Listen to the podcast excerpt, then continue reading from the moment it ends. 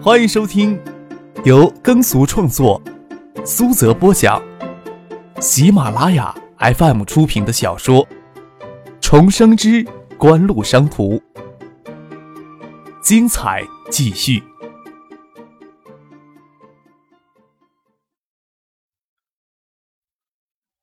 第三百四十一集。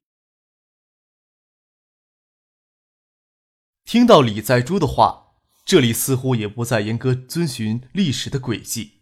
张可心里微微一凛，倒不晓得李在珠取得的突破是指哪些方面。或许其他人更喜欢将三星的成功当成典型的案例来研究，关注一家正在成长的企业也有其中的乐趣啊。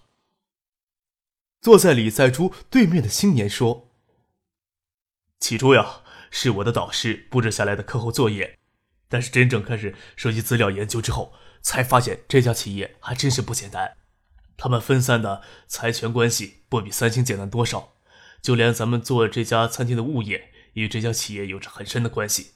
我想呀，或许有一天，这家企业极可能成为其他经济学家争先研究的对象啊。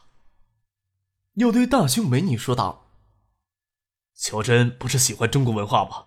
你也可以过来读书呀，师大的文化课程就很适合你。”景湖这两年光彩夺目，但是张克想象不出东大除了周景喜之外，还有哪一位教授会这么开始研究景湖的成功案例。听这小子的语气，似乎他的导师很早就开始让他研究景湖了。张克心想，不会恰好就是周景喜吧？你呀，就别怂恿乔真了。要不是这里有十二亿人口的市场，这种低劣的语言有什么好学的？汉城也早就改名成首尔了。真不清楚市议会那群家伙干什么吃的，李在珠说道。没想到李在珠还是一个大韩民族情节严重的家伙。他背后说话，张克很费劲听他说韩语，听他这么说话，禁不住皱起眉头来。坐在李在珠对面的青年看到张克皱眉的下意识举动，心里突然生机一动。李在珠看到他的表情有异，问道：“怎么了？觉得我说的话不对吗？”后面的人可能在偷听咱们谈话。李在珠这时候才回过头来，看到孙静萌与张克坐在他们身后，勃然大怒，指着张克的鼻子训斥道：“果然是劣质种族的杂种，竟然跟过来偷听我们的谈话！”孙静萌听不懂韩语，诧异的抬头看着李在珠，盛气凌人的指着张克的脸在叫嚣，不晓得发生什么事情。张克倒是平静，站起来瞪着李在珠。我们这个民族还轮不到你这个高丽棒子来污蔑！站起来，抓起桌上的茶杯，就将里面温度不低的大麦茶朝李在珠那张小白脸泼去。你想要叫嚣，回你的棒子给我叫嚣去！啊！李在珠捂着给热茶烫的眼睛，惨叫起来，叫声里还是震大于疼痛的。他大概在中国没有受到这样的待遇过，都是气血旺人的年纪。给热茶泼了，来不及反应。如果已经反应过来，身子探过头来就要揪衣领，却忘了孙启蒙站在他与张可之间。孙启蒙先喊了一声，又一巴掌扇了过去，紧接着又踹了李在珠一脚，才爬到中间的过道上。在二楼餐厅用餐的都是附近的学生，没有人听得懂韩语。看到这边起争执，看到张可将热茶泼到韩国人脸上，又听到孙启蒙喊非礼，也无视李在珠给拿热茶泼过。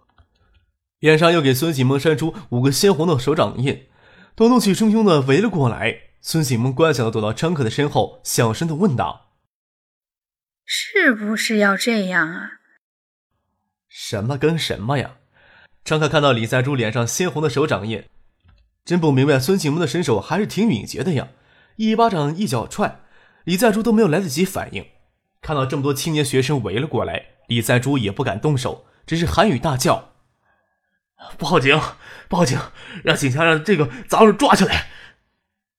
韩国大兄妹有些不知所措，坐在李在珠对面的年轻站起来，也没有敢过激的反应，拿起爱达 L 九手机拨打报警电话，还不忘拿普通话跟围过来的人解释：他们偷听我们谈话，还拿热茶泼人呢，非礼纯粹是那个女孩子污蔑的。谁他妈污蔑你了？张克见这小子还会恶人先告状，一跨步过去揪住他的衣领。仗着人高马大，将这个小个子韩国青年提溜到跟前，瞪着他。这里是公共场所，你们大声用韩语交谈，碰巧我听得懂韩语，难道还要将耳朵捂起来吗？你们拿韩语污蔑我们民族是劣质民族，污蔑我们的汉语是低劣的语言，还叫嚣着要将汉城改名为首尔。我听了不过皱了下眉头，你们却转过身来破口大骂。那我认啥泼你们，都要算客气的了吧？反手扇了他一巴掌。狗丫的，还有胆气恶人先告状？你报警呀，老子就在这等着你。又正手的扇了他一巴掌，才叫他丢到座位上去。九七年，普通的大学生还没有觉得韩国人有多讨厌，不过张哥那个两巴掌打的也是实在解气，围观的人纷纷叫好，众情义愤的都忍不住要过来过一下手瘾，吓得李在柱三人脸色惨白。那青年也不敢不打电话报警了。店主是辽宁的朝鲜族人，跑上来问发生什么事情，要让李在柱他们三人先离开。报警。张克揪着衣领不让李在珠他们离开，朝那名不知所措的店主喊道：“他们在公共场合污蔑我们的国家民族，污蔑汉语，又无故站起来骂人，引起纠纷，哪轮到他们这么容易就走掉呢？我是气不过才拿茶水泼这瞎话，还扇了两巴掌。你去报警。”李在珠的身份不简单，让他这么容易脱身，再通过韩国领事馆来交涉，就成为外交事件了。要在低层次将事件性质给定下来。张可当然不会让李在珠这么容易就走掉。马海龙很快就领人赶到现场，控制住了局势，也不说跟张可认识，只是控制局势不再继续扩大，也真不让那些学生将李在珠他们三人打伤了。石学兵、董月华他们听到消息赶过来，兴奋的只想抽人。马连派出所接警后，何启云领着几名干警五分钟之内就赶到了现场。见警察到场，李在珠他们胆气又大了起来。叫嚣着要通知韩国驻上海总领事馆派人来建业解决问题。李在珠还拿他古怪腔调的汉语朝何启云大笑：“这是外交纠纷，你你们要为此付出代价。”听李在珠叫嚣着说什么外交纠纷，马连派出所的民警心里多少有些怵。这年头干警是滋润，但是工作上也有雷区：一怕民族纠纷，二怕外事纠纷。都看着上才半年多的所长何继云。与李在柱在一起的那个韩国青年何继云，他们赶来之前，已经电话通知了东海大学的外事办公室、韩国驻上海的总领事馆，但是在众目睽睽之下，也没有胆量在电话里将事情说得多严重，只是说发生了一些小纠纷，希望东海大学外事办公室与总领事馆出面解决。身为三星集团李先熙家族的成员，李在柱的身份毕竟特殊，只怕不需要多少时间就会惊动东海省建设的外事部门。张可他们看着，唯独没有通知三星集团在建的半导体公司，这本应该是他们最直接的救援对象。想必他们怕打电话给围观的学生知道他们的身份，影响三星集团在中国的企业形象。还有就是李建熙家族在韩国陷入逃税案的丑闻当中，他们稍有些头脑，就不会卷入什么五华的丑闻当中。真要是闹出什么大的新闻，就是他们韩国的媒体反应也很难判断。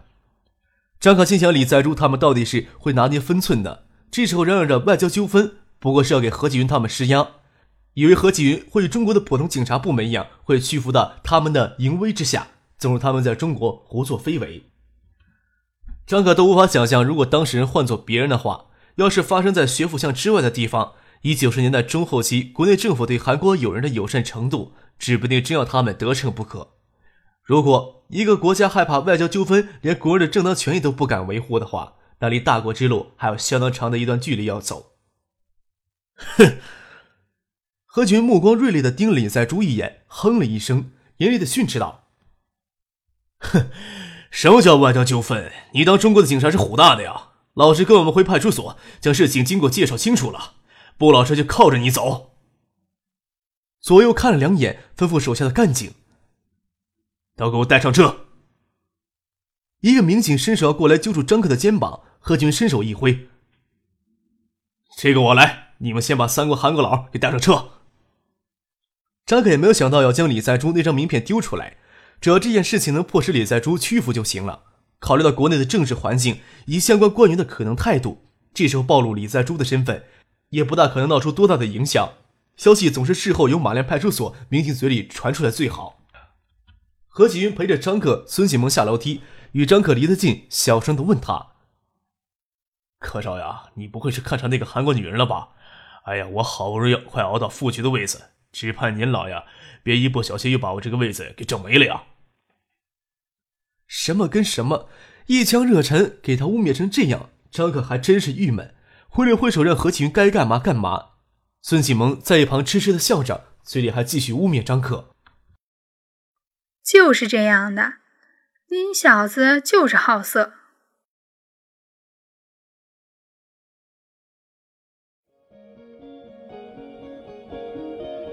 您正在收听的是由喜马拉雅 FM 出品的。重生之官路商途。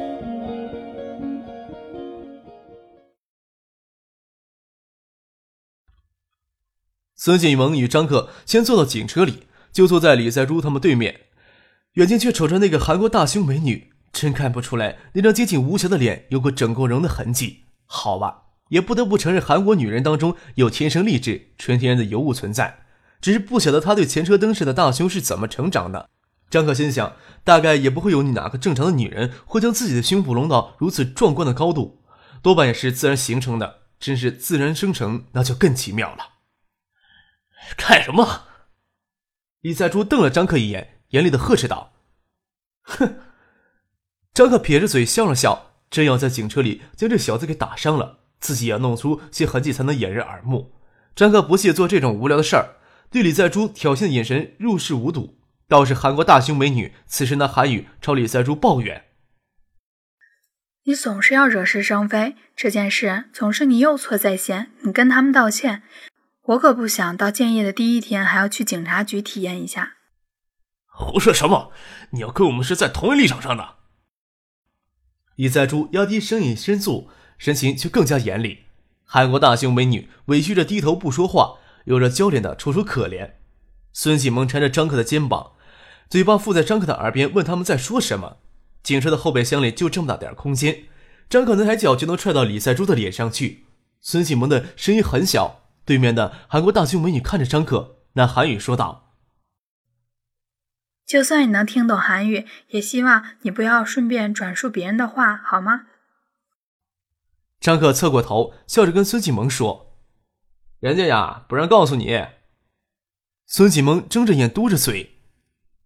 喂，张可拿生涩的韩语招呼对面的韩国大胸美女。你叫李巧珍？李新宇横了张可一眼。巧珍是家里称呼她的名字。他脸转向别处，即使怨恨堂兄无礼在先，也没有道理这时候理会张可的搭讪。再说张可的眼神也够无理的。他这么想着，用双臂抬起来抱着胸部遮掩一下。李在珠不耐烦的问在坐着车尾的民警：“怎么还不开车呀？”急什么呀？有何启云做示范，马连街的民警胆子都大了起来，不耐烦的瞪了李在珠一眼。就你小子事儿多，不要等笔录都做好了才能走。何启云与两名民警在韩国餐厅将几名证人找过来做笔录。早餐坐实，李在珠他们有辱骂中国的行为在先。赶巧当时帮张克他们点餐的侍应生是店主招过来一名朝鲜族的女孩，能听得懂韩语。也见证了事情发生的全部过程，他的证言最有力了。拿到他的证词，何启云才轻松下来。这件事情到现在就简单多了。张克在车厢里等着他，也有些等得不耐烦了。不过也要何启云这时候将工作做细了，免得别人拿帽子来扣，找不到合适的东西来挡。听着外面的动静，已经聚了好多学生过来看热闹，又有一阵骚乱。听着有人走进警车，跟着守在外面的民警说话，语气很不友好。几乎是拿教训的语气在大吼大叫，张可他们在车厢里都听得一清二楚。我是东海办事处的何小光副处长，听说我们学校一名韩国籍留学生给你们扣下来了，发生了什么事情？你们先不会调查清楚，一定要先扣人吗？弄出国际纠纷怎么办？你们负得起责任吗？何老师，我们在车里呢。李在珠身边的韩国青年听到外边的声音，朝外面喊道。何老师，我是金南勇，我们在车里呢。大部分的学生也在车里。你们先将警车打开，我将这两名留学生跟他的朋友带走。警车尾门给一个穿西服的中年人豁然拉开，车守在外面的民警没来得及制止他，这时候何启云见证人拿到笔录，挤出韩国餐厅走了过来，训斥道：“喂喂，你是谁？”东海大学外事处副处长何晓光没有理会何启云在后面叫喊，爬上了警车，视线扫过了张克、孙启蒙，很不客气的教训道：“哼，你们是东海大学生吗？你们竟然有胆子动手打人了，吃了豹子胆了！你们这可是破坏国际关系，你们的行为会让国际友人对中国寒心，不怕学校把你们开除吗？”张克眉头微微一憋。最看不惯这种一看到外国人就脑子发热，以为是自己祖宗来了，骂不得打不得，还乱扣帽子的家伙。看着何启云从后面赶过来，淡淡的说道：“你将他拖下去。”何群当真不客气，一把抓在了何小光的裤腰带上，猛地从上拽下来。何小光不注意，胳膊肘猛地撞到车厢底座，差点门牙磕掉两颗，踉跄的差点摔到地上，狼狈不堪。何群训斥道。我告诉你，在妨碍我们执行公务，小心我将你铐起来！又回过头来将警车的门给关上。哼，我是东海外事处的何小光副处长。哎呀，你知不知道你们这么野蛮执法会引起外事纠纷的？妈的，你哪只眼睛看见我们野蛮执法了？何群忍到了现在，刚才又有这家伙不知死活的撞他枪口上，在车外也忍不住爆起了粗口。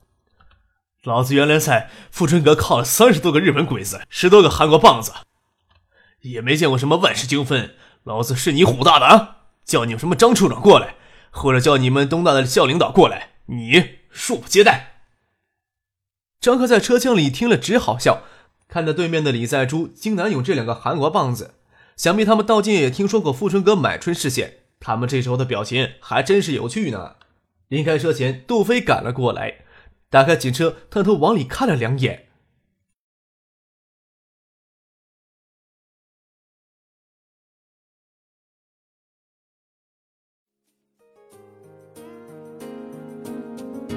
听众朋友，本集播讲完毕，感谢您的收听。